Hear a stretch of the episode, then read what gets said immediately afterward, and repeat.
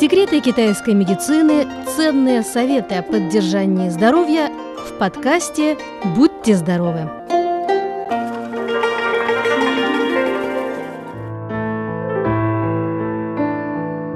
Дорогие друзья, Зимой вокруг нас немало людей, у которых постоянно холодные руки и ноги. С точки зрения традиционной китайской медицины, нормальная жизнедеятельность человеческого организма опирается на здоровую циркуляцию энергии ЦИ и крови. В случае, когда циркуляция энергии ЦИ и крови в каком-то месте начинает блокироваться, человек начинает чувствовать недомогание. В частности, становятся холодными руки и ноги. Осенью и зимой, да и вообще в холодные дни, немало людей страдают от того, что у них мерзнут руки и ноги. На самом деле в обычных домашних условиях можно применять некоторые несложные, но эффективные способы, ориентированные на улучшение циркуляции энергии ЦИ и крови, чтобы сохранять тепло в руках и ногах. Прежде всего, давайте узнаем, что думает по этому поводу специалисты в области традиционной китайской медицины. Так вот, по их мнению, иногда холодные ноги и руки являются одним из признаков опасных сбоев в работе организма. Так что необходимо серьезно относиться к этому моменту.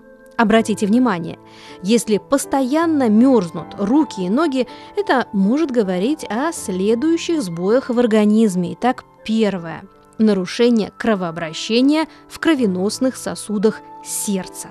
Второе – может быть низкий уровень сахара крови или низкое кровяное давление. Третье – длительное психическое напряжение, переутомление или сниженный иммунитет – из-за чрезмерно большого давления и постоянной нервной напряженности. Ну и последнее, четвертое, это различные заболевания, к примеру, дисфункция щитовидки – у людей, страдающих от этого заболевания, всегда мерзнут верхние и нижние конечности в холодную погоду в связи с замедленной скоростью основного обмена веществ и значительного снижения способности организма вырабатывать тепло, даже если они хорошо одеты. Итак, что же делать, если у человека постоянно холодные руки и ноги? Согласно научным исследованиям, при эмоциональном возбуждении температура рук падает на 3-6 градусов и приходит в норму только после того, как человек успокаивается. Так что не стоит волноваться по пустякам и стараться контролировать свои эмоции. Также нужно не забывать парить ноги в теплой воде и разминать ладони.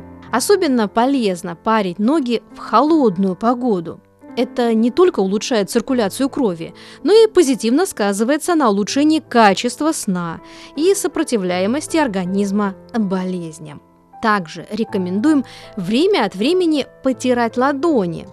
Это способствует микроциркуляции крови в сосудах и тем самым достигается эффект согревания рук. Ну и кроме того, можно сделать массаж точки юн-тюань расположенной на стопе.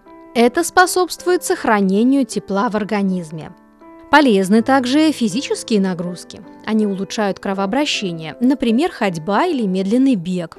Здесь стоит отметить, что одно из самых эффективных упражнений – это махи руками.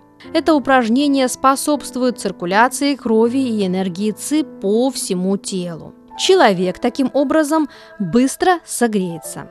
Кроме того, чтобы не мерзнуть, можно попрыгать на месте или подняться несколько лестничных пролетов пешком. Здесь стоит обратить внимание на то, что в случае, когда мерзнут верхние конечности, то есть руки, стоит больше задействовать именно руки, а если мерзнут ноги, то стоит увеличить объем нагрузки на нижние конечности. Температура тела обычно немного повышается после приема пищи, так что включите в свой рацион больше калорийных продуктов, включая мясо, мучные изделия, яйца, молоко и так далее. Можно также есть продукты, активизирующие кровообращение, например, кунжут, арахис, лук или перец. Кроме того, орехи очень калорийные и питательные, поэтому рекомендуем орехи в качестве перекуса. Они способствуют сохранению большого количества тепла в организме. В холодную погоду нужно быть особенно внимательными к своему здоровью, одеваться по погоде, не мерзнуть долго на улице. Главное, чтобы ноги были в тепле.